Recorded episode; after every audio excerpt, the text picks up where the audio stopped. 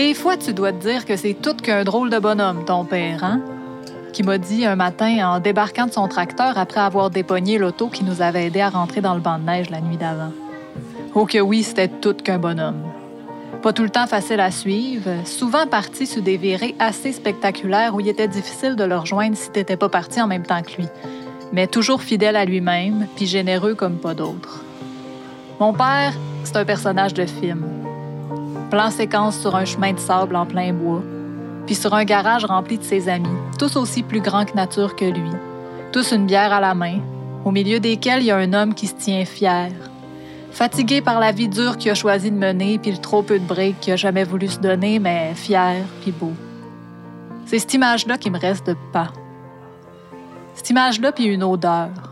Un mélange de conifères, de gaz de skidoo, de cigarettes puis d'amour.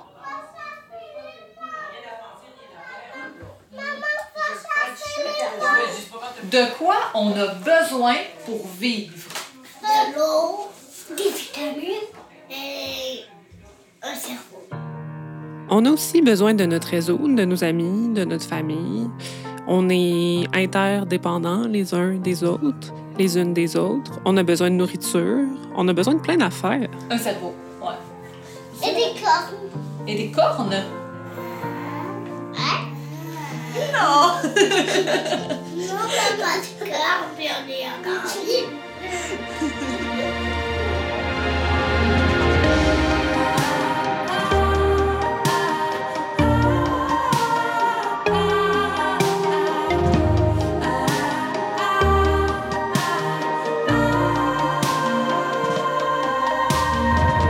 Ici Alexandra Turgeon. Et Laurie Perron, vous écoutez, Vous écoutez Tout ou Pantoute, saison 4, épisode 1. Laissez le soleil se relever.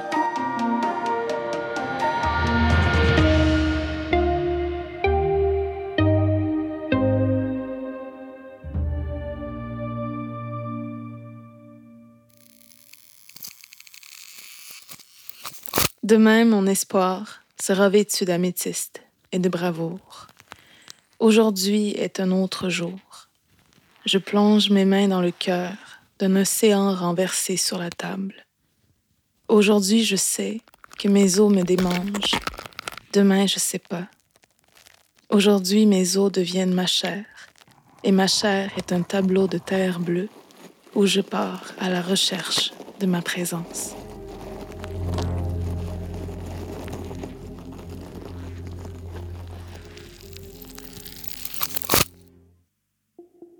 En introduction, vous avez entendu des enfants, euh, plus spécifiquement mes enfants. Puis, euh, on a bien ri quand Willy nous a dit qu'il lui fallait des cornes pour vivre.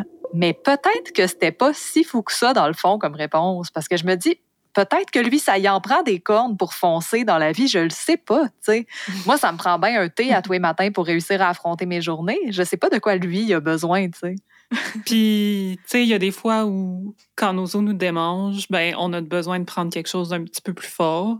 Puis, ça peut être une fois de temps en temps, juste pour nous donner euh, une petite chance, mais ça peut devenir de plus en plus fréquent jusqu'à ce qu'on en ait besoin à tous les jours. Puis, personnellement, c'est quelque chose qui m'a tout le temps chicoté quand je pense à toute seule, la limite entre la consommation puis la dépendance. Puis, dans ma famille, j'ai l'impression, la façon dont on parle de la consommation de substances, on a tout le temps vu ça comme étant un problème. Puis même quand on parle de la dépendance, presque comme une maladie. Mhm. Ouais, puis j'ai aucune idée euh, si c'est réellement une maladie ou c'est quoi la dépendance. Mais je suis pas mal sûre que mon père a dealé avec ça au quotidien un grand bout de sa vie. Mm. Ça m'intrigue, moi aussi. Mhm. Ça fait quatre saisons qu'on travaille ensemble, Laurie, fait que tu dois commencer à connaître un petit peu mes patterns. Mais j'ai comme besoin souvent d'une espèce de définition de base scientifique pour amorcer ma réflexion par rapport à des enjeux compliqués de même. Mhm. Euh, donc, euh, bonjour, je suis Karine Bertrand, professeure au département des sciences de santé communautaire de l'Université de Sherbrooke, psychologue de formation, puis titulaire de la chaire de recherche sur le genre et l'intervention en dépendance. La dépendance, c'est un concept qui existe, qui existe en termes diagnostiques. C'est un trouble diagnostique du DSM-5 euh, qui permet de référer à des personnes qui ont des conséquences majeures dans leur vie sur des sphères importantes, qui peuvent vivre du sevrage lorsqu'elles arrêtent de consommer, par exemple. Donc, il y a vraiment un besoin de cette substance-là, puis des conséquences majeures en termes de détresse ou d'impact sur une sphère de leur vie. Ceci dit, consommer implique pas nécessairement d'être dépendant, ni nécessairement d'avoir un problème. On parle d'un continuum, une consommation qui peut être récréative, pour le plaisir, qui, bien qu'elle comporte certains risques, sont assumés, puis il n'y a pas d'effet dans la vie de la personne.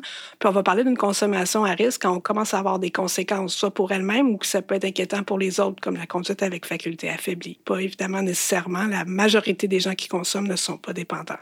Puis on peut aller vers une consommation qui glisse plus problématique, qui va devenir de plus en plus préoccupante pour l'individu sans qu'on ait en tant que tel un diagnostic. OK, ça commence à m'éclairer pas mal, mais je peux quand même pas m'empêcher de vouloir des informations une petite coche plus concrète ou plus terrain pour comprendre de quoi on parle. Christine Jean, euh, directrice générale du Centre de réadaptation Waban euh, qui est situé à La Tuque, et Inou, originaire de la communauté de Machtoyash.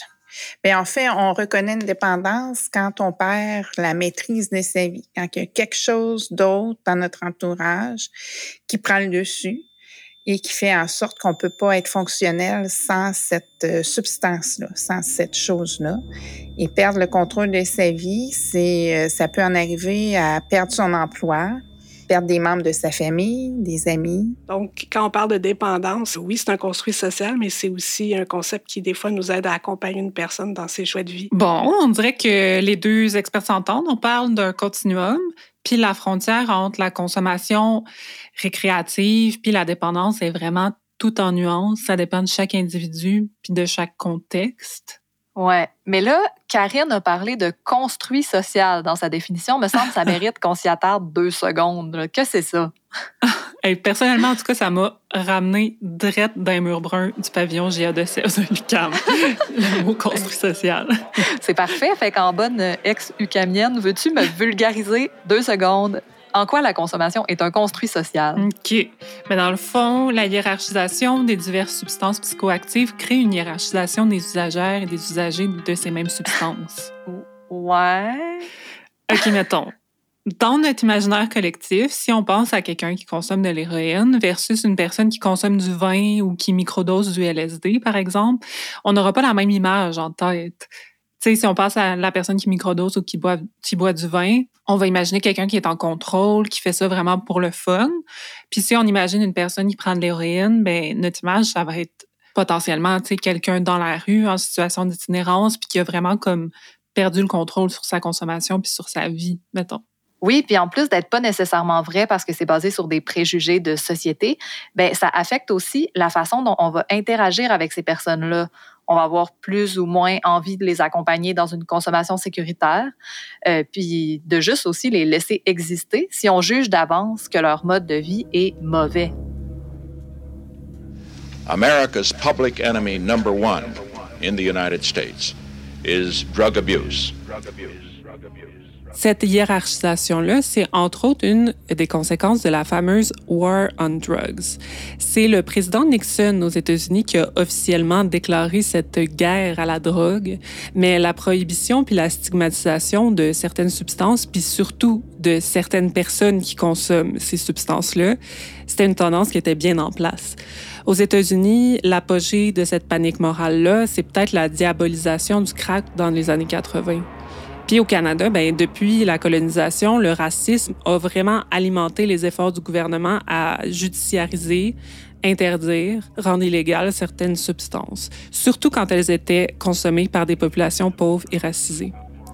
Pour donner euh, une idée, là, au Québec, entre janvier 2020 et septembre 2022, il y a plus de 11 200 causes criminelles qui incluent des accusations de possession simple de drogue qui ont été ouvertes. Puis la prohibition de drogue les rend beaucoup moins sécuritaires puisqu'il n'y a aucun processus en place pour les tester puis les contrôler. Cette construction sociale autour de la drogue, les tabous qui y sont liés, la criminalisation à outrance, bien, ça vient stigmatiser puis isoler les consommateuristes de substances. C'est ça le pire danger de la consommation, être isolé. Si ça dérape, t'es mal pris, t'es sans soutien parce que t'es isolé de ton réseau, puis t'as pas accès à des services appropriés puisque t'as peur de parler de ta consommation. Pourtant, on se gêne pas pour parler des deux Tylenol qui nous permettent de survivre au lendemain de brosse, qui sont aussi des substances psychoactives. Tout le monde, ou presque, fait l'expérience de substances psychoactives, même si c'est pas comme ça qu'on les appelle quotidiennement. On peut penser au Mhm. café, aux médicaments, Au téléphone. au téléphone. C'est vrai qu'ils sont aussi des sources de, de dépendance potentiellement. Mais c'est là qu'il y a comme la petite différence entre consommation puis dépendance. Puis j'ai jasé exactement de ça avec ma mère. Mais moi, si j'arrête de prendre de, de la bière et du vin, là, je vais trouver ça plate. Je pense que j'ai pas le goût d'arrêter. Tu sais, j'ai probablement une dépendance. Mais je, je me sens fonctionnelle, je le gère. Ça nuit pas, en tout cas, du moins, je pense que je, je fais pas de tort à personne. Mais quand je vais arrêter d'en prendre là, pour gérer mon poids, là, je vais trouver ça bien plate. C'est pas nécessairement une dépendance néfaste. Mais j'ai jamais vécu avec des gens qui ont des dépendances à l'alcool. Mais tu dis ça, mais en même temps, tu été avec Pat pendant plusieurs années. Oui, mais il était sobre. C'est ça qui était spécial. J'ai j'ai deux conjoints qui ont été des grands consommateurs, mais que moi, j'ai connu ça. Dans ma famille, autant du côté paternel que maternel, ça boit beaucoup. Mais j'ai pas l'impression que ce soit un problème généralement.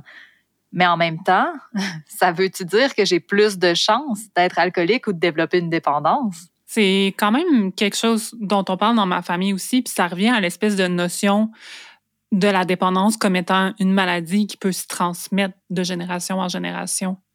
J'ai posé la question à la chercheuse Karine Bertrand.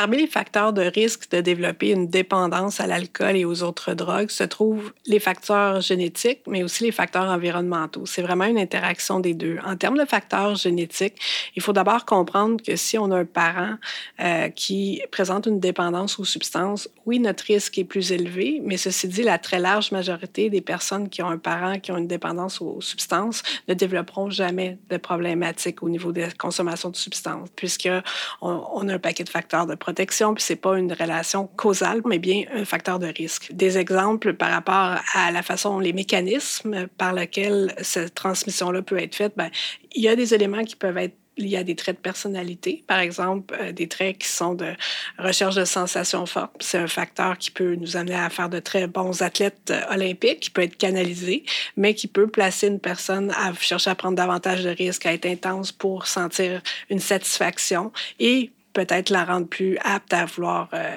tester les substances, pour donner un exemple parmi d'autres. Lorsque euh, une famille est affectée par la dépendance aux substances euh, d'un parent, c'est sûr qu'il y a des risques psychosociaux qui sont liés à ça, c'est-à-dire que la substance peut venir affecter des rituels familiaux. Ça, c'est un exemple que si, malgré la présence d'une dépendance, des rituels familiaux sont préservés, on fait pareil les anniversaires, on fait pareil Noël, etc., là, ça va donner un facteur de protection. Souvent, la dépendance amène une difficulté à s'en maintenir à ces rituels-là, puis c'est un exemple où là, on va avoir des conséquences. En passant par les épinettes, Marie Calumette a perdu ses bobettes. C'est en passant par le petit qu'elle a perdu sa Wonder. Wonder, Wonder, Wonder.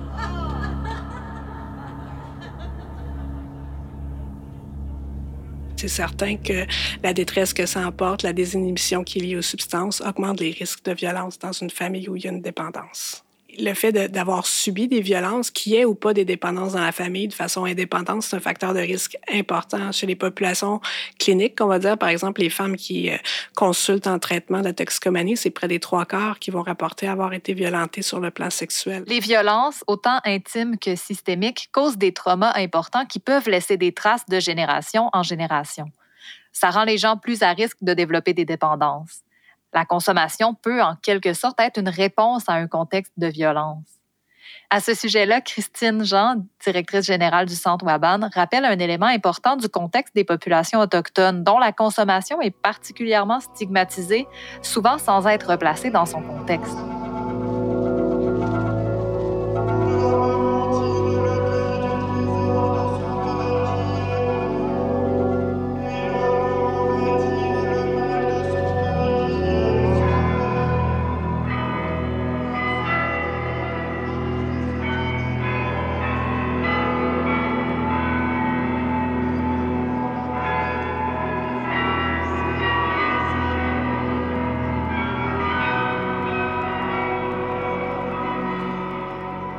C'est certain qu'on a une histoire qui est particulière, hein, les Premières Nations au Canada, qu'il y a des, des, routes qui malheureusement ont été tracées pour nous, qui ont fait en sorte qui nous a causé des blessures et qui ces blessures-là ont été transmises. Là, on parle beaucoup de, de intergénérationnel, donc d'une génération à une autre qui est encore bien présente.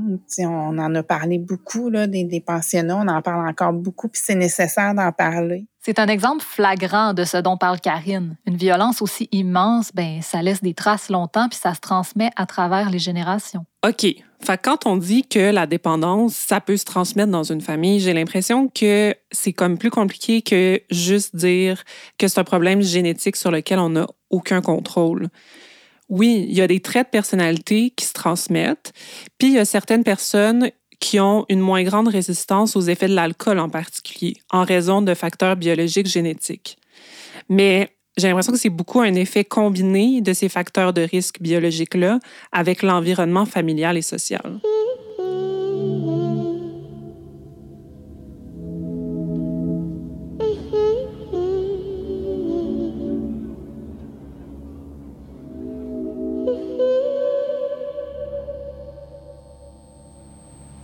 Ici, les autres me demandent pourquoi je ne sors jamais de ma chambre. C'est très simple, je dors. Je m'allonge sur le lit croustillant dans sa housse de plastique. Je ferme les yeux une seconde et c'est finalement trois heures qui passent. Ma principale non-activité, ne pas prendre de drogue, m'épuise totalement. On cogne à ma porte pour m'avertir que le souper est servi. 17 heures. Moi, qui ne me suis jamais imposé d'horaire de repas, je sors avaler patates pilées, biscuits soda bien beurrés, légumes bouillis, tisane à la camomille. On m'informe que la nourriture vient de la cafétéria qui approvisionne les personnes âgées du CHSLD voisin. Ça m'est égal. Je me rabats sur ce qui se trouve dans mon assiette. J'aime mieux me remplir de bouillie que de ressentir le vide qui m'habite. Je dors, je mange, je rassemble mon énergie pour mon activité principale, ne pas prendre de drogue. Souvent, je me demande quelle est la différence entre me laisser aller et résister à mes envies. C'est vrai, tout ce qui habite mes pensées, c'est la consommation. Dans un cas comme dans l'autre, je pense à la drogue. Faire de la drogue, ne pas faire de drogue. Je rassemble mes forces en un effort surhumain pour ce qui me semble absurde, ne pas consommer. Le temps se mesure de façon égale. Je passe autant de minutes à combattre mes démons que j'en mettais à satisfaire mes envies. Les substances occupent toute la place dans ma tête. Je bois de la tisane, du bouillon, du thé, du jus, de l'eau. Je combats l'habitude de mettre du poison dans mon corps à chaque minute. Je pleure d'ennui quand je me rends compte que je ne peux pas céder au geste automatique de m'intoxiquer. Marie d'Arsigny, toxique, paru dans Liberté numéro 336 ce qui va déclencher un besoin d'aide, souvent, ça va être quand on sent que les coûts sont plus élevés que les bénéfices. Donc, la personne qui consomme, euh, qui ressent que les coûts que ça lui occasionne en coûts interpersonnels, au niveau de l'emploi, par exemple, deviennent de plus en plus élevés par rapport aux bénéfices qui peuvent être euh, retirés, que ce soit le plaisir, être capable de dormir le soir. Ben, à un moment, quand il y a ce déséquilibre-là, ça peut être un élément important qui va déclencher une première demande d'aide ou une première prise de conscience. Au Québec, dans toutes les régions, il existe des services publics gratuits et accessibles en lien avec la toxicomanie. Par contre, dès qu'on sort des normes, c'est plus dur parce que la plupart des services ne sont pas adaptés aux besoins spécifiques des usagères et des usagers, puis omettent certaines parties importantes de leur identité ou de leur culture. Puis ça, c'est loin d'être le cas au Centre Waban, où toutes les personnes autochtones sont accueillies quand elles veulent prendre en main leur consommation.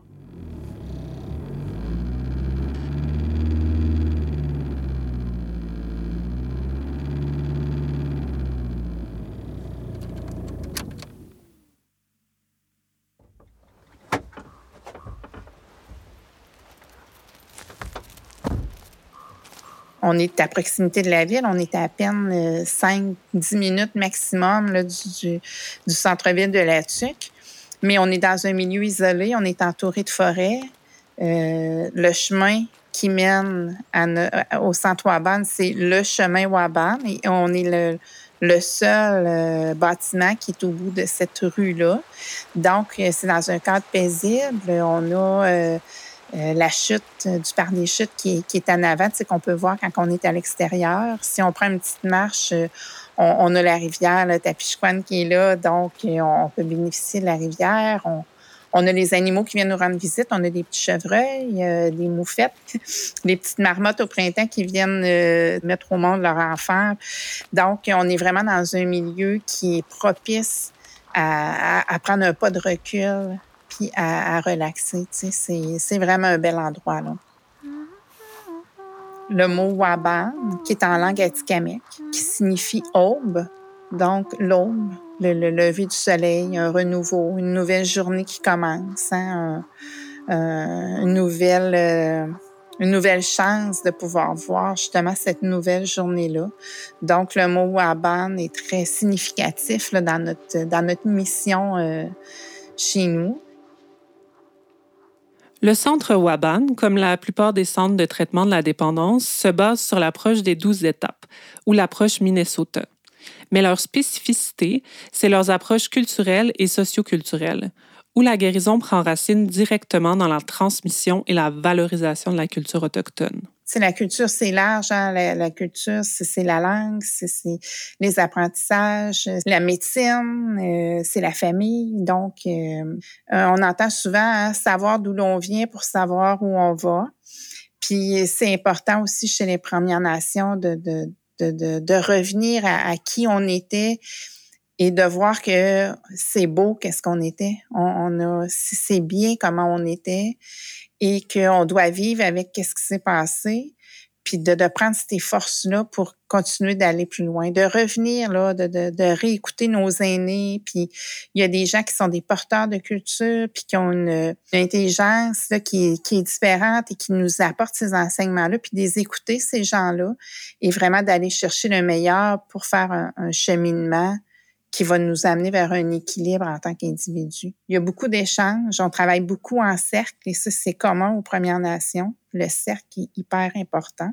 L'apprentissage se fait beaucoup par le, les symboles, par l'odeur, le senti, le toucher, de voir les choses vraiment que ce soit vivant. Parmi les symboles utilisés à Waban dans un contexte de guérison, Christine a parlé du symbole du canot. Parce que Waban, on utilise le canot comme un objet qui a servi dans le passé là, à, faire voyager nos gens, puis qui c'était les familles qui étaient dans le canot, puis qu'on se dirigeait vers euh, justement une nouvelle destination, quelque chose qui était tout le temps plus beau. On voyageait pour aller se nourrir, pour aller se réunir, tu sais, l'été, puis puis dans ce canot-là, il y a quatre plumes chez nous.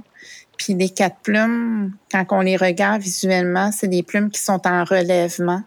Donc, euh, on commence au bout du canot, mais on finit qu'on est fier, puis qu'on est droit, puis que la plume est bien droite dans le canot, la dernière.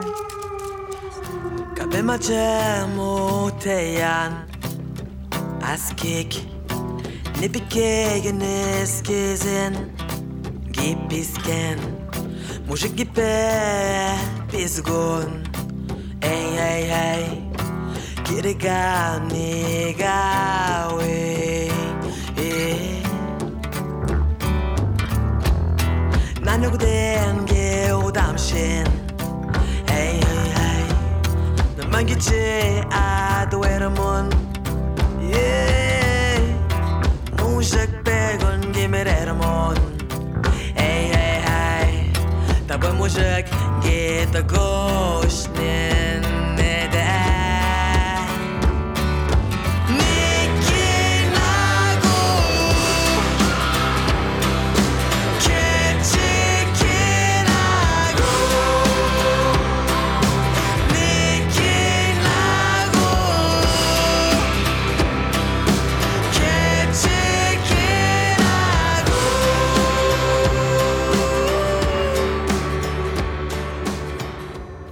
Le centre Waban, c'est un exemple parfait d'endroit où les personnes sont prises dans leur contexte puis respectées dans toutes leurs identités. Mais ce serait mentir de dire que c'est partout comme ça. La chercheuse et psychologue Karine Bertrand nous en a parlé pour ce qui est des services en dépendance, ben, d'une part, euh, il y a certains sous-groupes, je dirais, qui ont davantage d'obstacles, qui, cumulent les obstacles par rapport à l'accès à ces services-là. Euh, on peut parler, ben, d'une part, du genre. C'est certain que euh, les femmes vont se retrouver en beaucoup moins grand nombre dans les services, tant dans les services en réduction de méfaits que dans les soins spécialisés en dépendance. La consommation d'alcool puis la consommation de drogue est davantage stigmatisée chez les femmes, beaucoup parce qu'elles sont vues notamment à travers leur rôle de mère ou de personne qui prend soin des autres, puis on voit l'incompatibilité entre la consommation puis le fait qu'elle pourrait avoir des enfants ou qu'elle doit s'occuper des enfants ou s'occuper des autres. Euh, donc, les, les femmes rapportent beaucoup ce sentiment-là. Ils vont avoir peu tendance à parler de leur consommation et beaucoup plus leur anxiété ou leur dépression. Donc, on va se retrouver dans des services en santé mentale avec beaucoup d'hésitation à parler de leur consommation. Et donc, si on prend, par exemple, les femmes qui consultent à nouveau, puis on parle d'adéquation des services, ben, quand on parle d'abus sexuels, puis le rôle de la consommation dans cette trajectoire-là, notamment dans la régulation des émotions puis de l'intimité au niveau de la sexualité, si on se sent pas confortable à aborder la santé sexuelle, ben, on peut passer à côté d'éléments vraiment majeur pour réussir à accompagner cette femme-là dans un meilleur bien-être puis un rapport à la consommation qui tient compte de son expérience. Parmi euh, les personnes qui sont de la diversité en termes d'orientation sexuelle, c'est un autre sous-groupe pour qui l'accès aux services adéquats en dépendance est plus difficile. Euh, D'une part, à nouveau, cette, cette euh, interaction-là entre euh, soit les pratiques sexuelles et la consommation, on peut parler de chemsex par exemple, mais aussi tous les parcours aussi de développement en termes d'orientation, si on parle de diversité de genre, aussi les parcours d'affirmation identitaire, le stress minoritaire que les personnes peuvent vivre en, lien avec leur, statut plus minoritaire, les différentes discriminations qu'ils ont vécues au cours de leur parcours sont souvent évacuées.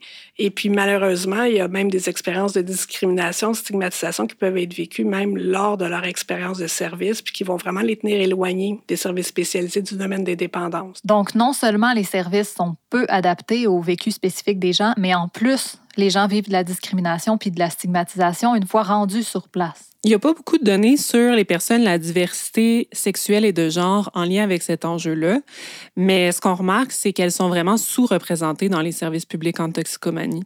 De l'autre côté, elles sont surreprésentées dans les initiatives communautaires parce que ces initiatives-là s'adaptent davantage à des besoins spécifiques. Il y a beaucoup d'organismes, par exemple, qui sont plus inclusifs puis qui travaillent avec l'approche de la réduction des méfaits.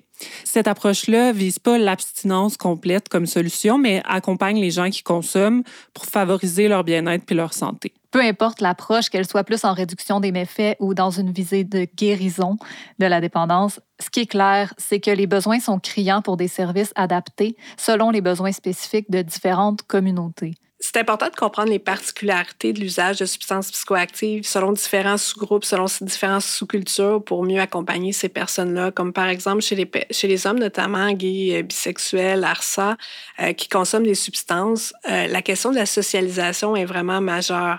Euh, les, lieux de socialisation sont souvent des bars, des lieux où la consommation est facilement accessible. Ça s'inscrit dans un contexte social où il y a beaucoup de stigmatisation encore aujourd'hui de l'orientation sexuelle, beaucoup de personnes parmi les, les, gays, à un certain moment, vont pas nécessairement avoir fait leur coming out. Par, par exemple, ils vont chercher un lieu sécuritaire où rencontrer des personnes.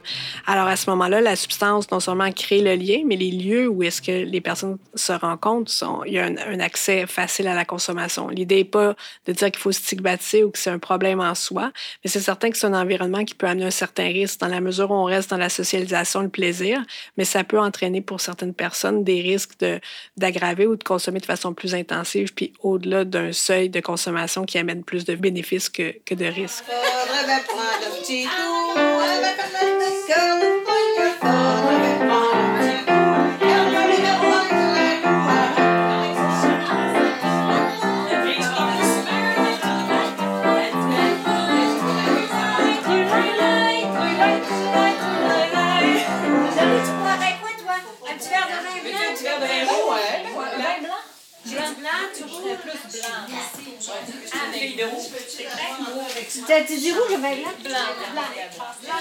Depuis tantôt, on parle de façon de gérer la consommation quand ça dérape, là, mais on a quand même des motivations à consommer. Ça nous apporte euh, quelque chose qui, euh, poserait-on dire, positif? Oui, personnellement, étant une personne anxieuse puis timide, je sais que je vais avoir plus de fun à un événement si j'ai pris un petit peu de CBD avant d'y aller. moi aussi, là, je dis souvent qu'en contexte social, mon idéal, ça serait de me maintenir constamment à l'état deux bières. L'alcool, puis parfois d'autres drogues aussi, m'apporte une désinhibition agréable qui me rend capable d'interagir sans me questionner aux deux secondes à savoir si je gosse quelqu'un. Puis je parlais de la consommation de mon père tantôt. Ben, sans cette désinhibition-là, il était pas mal hors de question qu'il parle d'émotion. D'ailleurs, si je peux me permettre, selon la recherche, les normes de masculinisation nuisent à ce que les hommes démontrent une certaine vulnérabilité la gestion des émotions puis l'accès à des émotions comme la tristesse, la détresse est stigmatisé pour les hommes, tandis que la consommation puis même la surconsommation, mais ben, c'est super valorisé. Ça colle en maudit avec avec la vie de mon père, si je si je pourrais dire. Puis je me rappelle que mon frère il m'avait dit une fois, si t'as pas connu pas sa brosse, t'as pas connu pas. Puis il avait un peu raison. On n'avait pas accès à tout le volet émotif de sa personne autrement. Il n'y avait pas moyen. Fait que dans ce sens-là, ben, la consommation, elle avait une certaine utilité. Même si ça prenait ça pour qu'il arrive à nous dire je t'aime, mettons, ben, ça lui permettait quand même de le faire. Est-ce que ça valait la peine ou pas? Je sais pas, mais c'était utile. Alors, docteur, oui. Euh, pour chaque type de maladie, il y a un vin approprié. Il y a un vin approprié. Alors, je vous fais l'ordonnance. Voyez-vous, je vous conseille pour le foie, votre Bourgogne, le verre à jeun. Pour les reins, le muscadet ou un vin d'Alsace, trois verres par jour au cours de la journée. D'autre part, le vin de Bordeaux contient également euh, des antibiotiques naturels.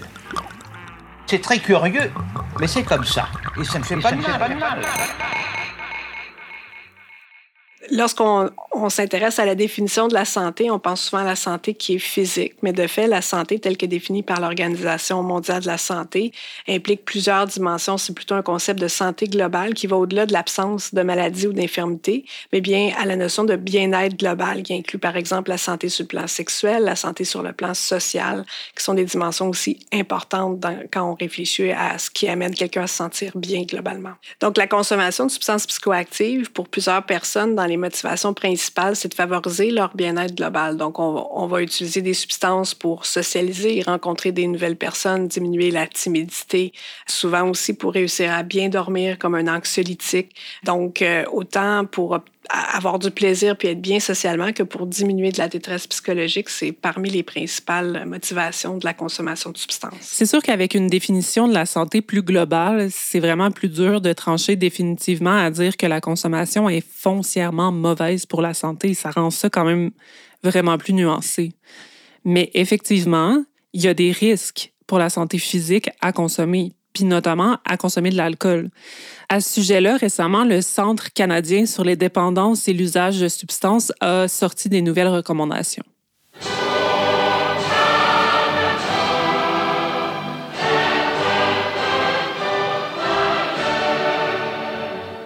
Zéro verre par semaine offre de nombreux bénéfices, par exemple une meilleure santé et un meilleur sommeil. Deux verres standards ou moins par semaine permet généralement d'éviter les conséquences de l'alcool pour vous-même et pour les autres. 3 à 6 verres standards par semaine augmente le risque de développer plusieurs cancers, comme le cancer du sein et du côlon. 7 verres standards ou plus par semaine augmente en plus votre risque d'avoir une maladie du cœur ou un AVC. Où que vous soyez sur le continuum, pour votre santé, boire moins, c'est mieux. Centre canadien sur les dépendances et l'usage de substances, Repère canadien sur l'alcool et la santé, rapport final 2023. Mais voyons, fait que six consommations par semaine, c'est un comportement très à risque. Mais c'est même pas encore une consommation par jour. Oui, puis selon Statistique Canada, les Canadiens boivent 10 consommations par semaine en moyenne. Les recommandations qu'on vient d'entendre, Karine Bertrand a signé une lettre ouverte dans le Devoir l'automne dernier pour critiquer la façon dont elles ont été communiquées. Selon elle, puis selon les spécialistes qui ont co-signé cette lettre-là, c'est important de savoir les risques liés à la consommation d'alcool. Mais de mettre des barèmes aussi précis sur une consommation raisonnable ou très dangereuse d'alcool, ben ça crée une stigmatisation importante chez quasiment toutes les personnes qui boivent de l'alcool. Puis ça passe à côté de la cible parce que lever un flag à partir de trois verres par semaine, c'est pas du tout ancré dans la réalité de la plupart des gens. Puis si on a de la misère à communiquer les risques d'une substance qui est légale, qui est communément consommée, sans stigmatiser le monde qui consomme, ben on est loin de parler des substances illégales. Puis c'est pas parce qu'on n'en parle pas qu'elles n'existent pas, puis qu'elles comportent pas leurs propres risques, leurs propres bienfaits, leurs propres caractéristiques. Pour comprendre l'importance de la consommation d'alcool et d'autres drogues dans la vie d'une personne, c'est vraiment important de considérer le contexte de vie de cette personne-là. Euh, D'une part, euh, consommer, par exemple, euh, pour avoir du plaisir, en soi, ça peut apporter des bénéfices et ça peut être considéré comme s'intégrer dans une prise de décision éclairée où j'assume qu'il peut y avoir certains risques liés à consommer, mais essentiellement, ça m'apporte beaucoup de bien-être. Par contre, si je me sens incapable d'entrer en relation sans avoir consommé, que si Sinon, si j'ai pas accès à cette consommation-là, je demeure isolée socialement. Euh, si je finis par augmenter de plus en plus la quantité de consommation pour me donner la confiance de retourner à, une fête, par exemple, où je consomme de façon tellement intensive que je finis par avoir, vivre la honte, la culpabilité sur les impacts d'avoir été intoxiqué en groupe. C'est là où ça peut glisser vers des conséquences qui graduellement vont prendre plus d'importance que les bénéfices que j'avais initialement. OK, mais là, comment qu'on fait pour savoir quand les conséquences ont dépassé les avantages? Mettons pour une personne qui n'est pas capable de socialiser sans avoir pris un verre. Je parle de personnes en particulier. Non. non, non, non, non. Mettons pour cette personne-là. Est-ce que les aspects positifs de réussir à avoir une sociabilité grâce à la consommation modérée est équivalente au risque pour sa santé physique à chaque consommation? Puis d'un autre côté, est-ce que de prolonger le plaisir d'une soirée en consommant, ben ça vaut le poids face à un risque puis une difficulté grandissante de ressentir du plaisir au quotidien sans consommer? Puis ça doit être vraiment tough de voir les coûts, de voir que la consommation nous aide pas vraiment quand on voit tout le monde autour avoir du fun, quand nous autres mêmes on a du fun pendant. Puis c'est bien cute de l'extérieur de trouver que le monde devrait se prendre en main et blablabla, mais Mettons, nous autres, on y renoncerait-tu à notre verre de vin dans le bain le soir? Ça prend une bonne dose de courage pour faire un cheminement euh, à Waban, mais aussi dans un autre milieu.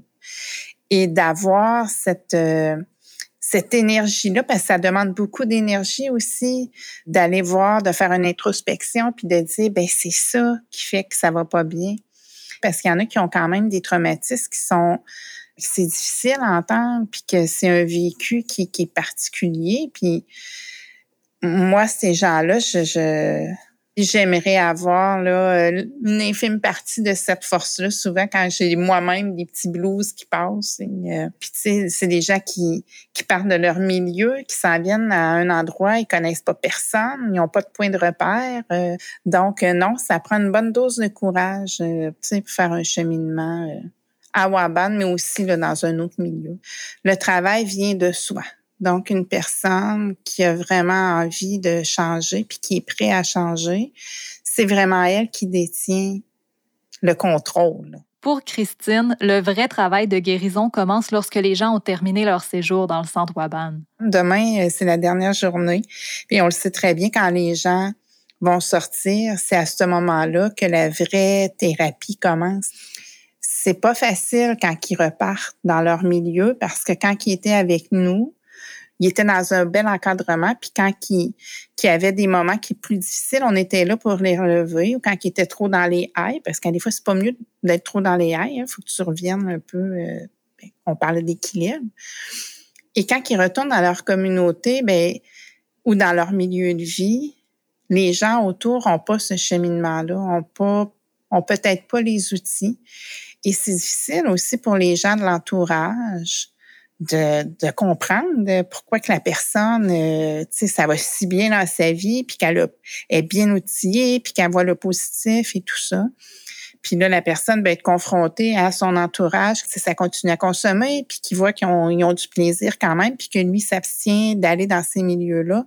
Donc, c'est toute une adaptation de revenir qu'à Waban, on, ne règle pas la problématique, on outille les gens pour que eux puissent mieux vivre avec ça.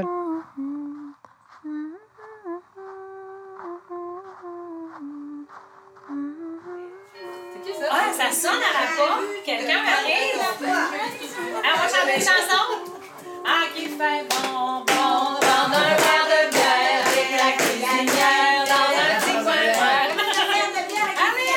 Que je rentre par en arrière. À la lumière des inquiétudes de Christine face à la réintégration du milieu puis de la société suite à un séjour à Waban, on peut se demander y a-t-il une fin un jour à ce cheminement difficile vers la guérison? On peut se questionner si c'est possible de guérir d'une dépendance.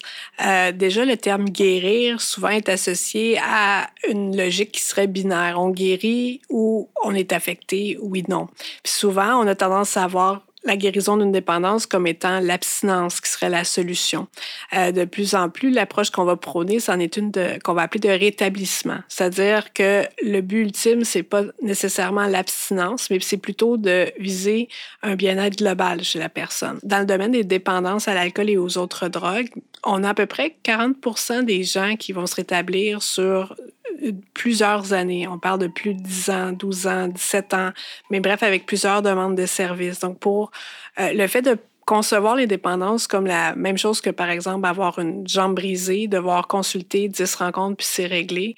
Euh, souvent, ça fait partie du problème parce qu'on va voir la personne qui demande une deuxième fois un service comme étant en échec alors qu'elle est plutôt en train d'être dans un parcours de rétablissement. Puis il faut voir que pour plusieurs personnes, une dépendance, c'est un trouble qui est persistant dans le temps. Puis le fait de juger, le fait de demander des services à plusieurs reprises, c'est quelque chose qui est aussi logique que de juger une personne diabétique d'aller revoir son médecin, par exemple.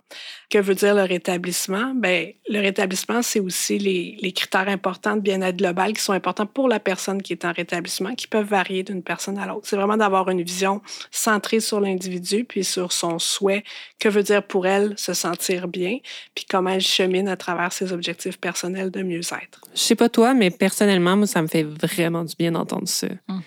J'ai des symptômes d'anxiété puis de dépression depuis aussi longtemps que je me souvienne. En ce moment, je prends une bonne dose d'antidépresseurs, puis des médicaments pour dormir, puis du CBD pour me calmer les nerfs quand ça marche vraiment pas. Tout ça, ça m'aide à fonctionner, puis ça m'aide à trouver de la joie dans mes journées. Puis honnêtement, j'ai bien la misère à trouver de la joie dans mes journées quand toute mon énergie va à essayer de gérer mon cerveau qui part dans toutes les directions. Avant de prendre autant de pilules, pour gérer mes symptômes, ben, je buvais de l'alcool. Puis récemment, j'ai eu un épisode dépressif, puis je buvais plus pour m'aider à sortir de ma tête à partir de 5 heures le soir, mettons. Puis j'ai déjà essayé d'arrêter les pilules, puis ça n'a pas bien été. Il a fallu vraiment que je me parle dans les dernières années pour accepter que ben j'en ai besoin pour de vrai, puis j'en aurai peut-être tout le temps de besoin, puis c'est pas grave, c'est pas un échec. Puis Christine Jean du Waban aussi a quelque chose à dire pour nous faire du bien. Ben oui, puis c'est d'apprendre à s'aimer sans avoir besoin d'influence externe, puis se, se donner nos, nos, bonheurs, puis d'être reconnaissant. Tu sais, on parle beaucoup de gratitude aussi quand on est en, en cheminement. Moi, tous les jours, euh, j'ai la chance de me lever puis de, de prendre mon café. C'est des petites choses de la vie qu'on est privilégié d'y avoir accès c'est de considérer toutes ces petites choses-là qui nous entourent puis qui font un changement positif. Puis souvent, on les voit plus parce qu'on est dans nos habitudes. Donc, euh, la gratitude est importante aussi. L'amour qu'on se donne à soi-même. C'est beau ce que Christine dit, qu'il faut apprendre à s'aimer, même dans la banalité du quotidien, même dans les parties difficiles, même de cette banalité-là. Mais je trouve qu'il faut aussi apprendre à aimer, point, à aimer, même quand les gens autour de nous font des choix qu'on comprend pas. C'est important d'apprendre à s'aimer mieux, mais à aimer mieux en général aussi. Vers la fin, mon père avait pas une qualité de vie à tout casser. Ses enfants étaient partis. Il y avait des douleurs constantes qui l'empêchaient de travailler, puis ça, pour un bonhomme du lac, c'est pas mal la fin d'une belle vie, mettons.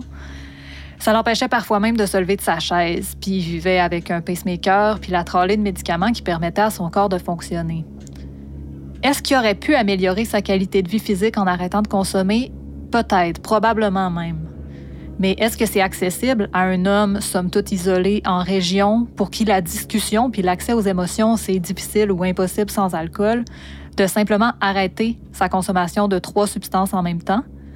Est-ce que c'est pas correct à un moment donné de lâcher prise puis de vivre ses dernières années sa brosse avec ses amis? Je sais pas. C'est sûr que son décès m'a fait beaucoup de peine, puis que j'aurais aimé ça, qu'il connaisse ses petits-enfants. Mais lui, sa fin, mais ben, il la voyait venir, puis je peux pas vraiment y en vouloir de l'avoir trouvé plus affrontable en consommant.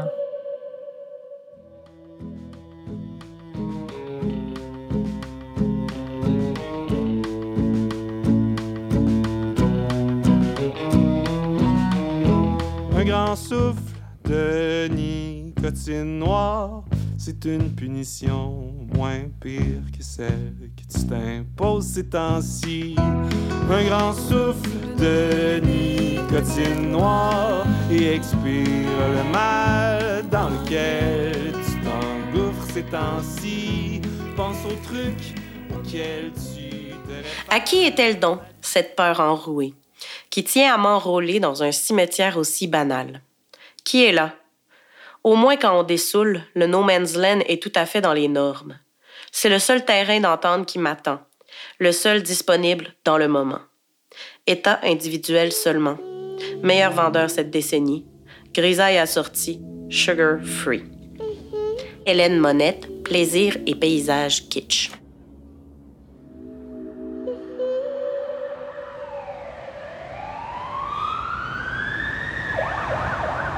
On vit dans une société somme toute foquée, où le racisme, le sexisme puis les injustices en tout genre se vivent partout dans le monde, où l'environnement se dégrade à une vitesse fulgurante, où le capitalisme nous impose un niveau de productivité de loin supérieur aux capacités de nos corps, ce qui peut directement nous pousser à utiliser des substances pour être plus productifs ou plus indirectement à laisser le travail empiéter sur d'autres facettes de nos vies essentielles à notre bien-être comme nos relations intimes, notre famille, le repos pour, par après, ben, tenter de trouver ce bonheur-là ailleurs, à l'extérieur de nous.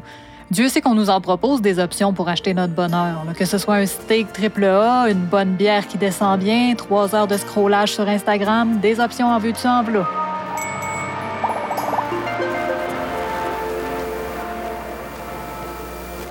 À ce stade-là, on peut se demander si de voir la consommation de substances comme des multiples problèmes individuels plutôt que comme peut-être un symptôme d'une société qui nous donne pas de break, ben c'est pas un petit peu passer à côté de quelque chose. On a beau choisir nos poisons, reste qu'on est tous dans le même bateau, puis que la consommation est ben pas sur le bord de disparaître. Comme elle est là pour rester, ben il faudrait toujours bien se donner les outils pour être capable d'en parler puis pour s'entraider là-dedans. Puis parmi ces outils-là, la décriminalisation de l'usage de drogue fait de plus en plus consensus dans la communauté scientifique, selon Karine Bertrand. Alors, au lieu de concevoir la personne qui consomme des drogues illégales comme un délinquant, on le perçoit comme une personne, d'une part, qui peut prendre des choix éclairés en termes de risque, et d'autre part, lorsqu'il vit des difficultés, qu'il y a peut-être des enjeux de santé, puis qu'on peut accompagner, aider. Donc, les impacts de la judiciarisation chez les individus, la stigmatisation qui est liée, le fait de rendre difficile la demande d'aide, puis la qualité très médiocre des produits sur le marché noir est très dangereuse, c'est tous des raisons qui font que la décriminalisation des drogues être vu vraiment par de plus en plus d'experts euh, comme une stratégie importante à mettre de l'avant pour euh, déstigmatiser puis protéger les consommateurs, puis avoir une vision beaucoup plus orientée vers un humanisme puis vers euh, le mieux-être des personnes qui consomment. Les personnes qui consomment, après tout, c'est un peu toutes nous autres. Quelles que soient nos dépendances, qu'on accepte de les adresser en société, comme on le fait avec l'alcool, ou qu'on les garde bien enfouis sous les fleurs du tapis, comme avec les drogues illégales, ben on s'en fâche pas moins dedans.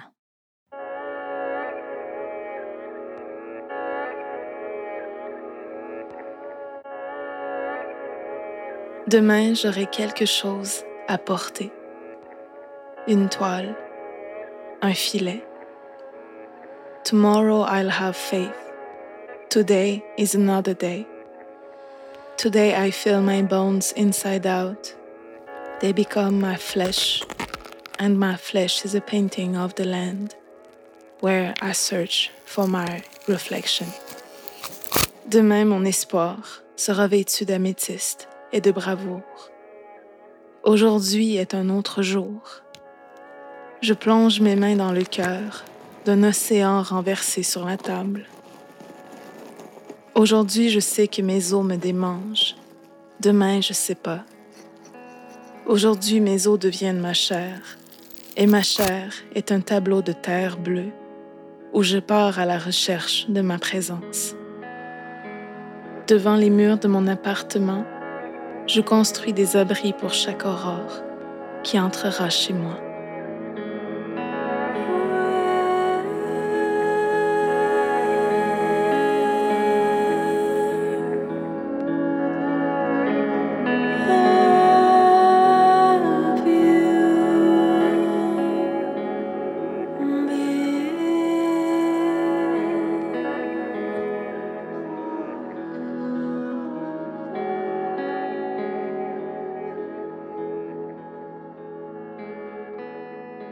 Finalement, comme à notre habitude, on a jasé longtemps, répondu à des questions qu'on pensait simples par d'autres questions, toutes plus compliquées les unes que les autres, puis bien peu de réponses. Ouais, mais tu sais, malgré tout, à la lumière de toutes nos recherches puis de nos discussions avec les différentes expertes, je pense que c'est quand même clair qu'il faut viser davantage de services adaptés aux besoins des gens qui consomment, puis surtout moins de stigmatisation puis de tabou sur la consommation en soi. Parce que, sais, je pense que la consommation, c'est ni bien, ni mal, ni sans risque, ni sans bienfait. Puis surtout, ben, c'est partout autour de nous. Ben oui, c'est dans nos milieux aussi. Le milieu des arts, il fait pas exception. Exact.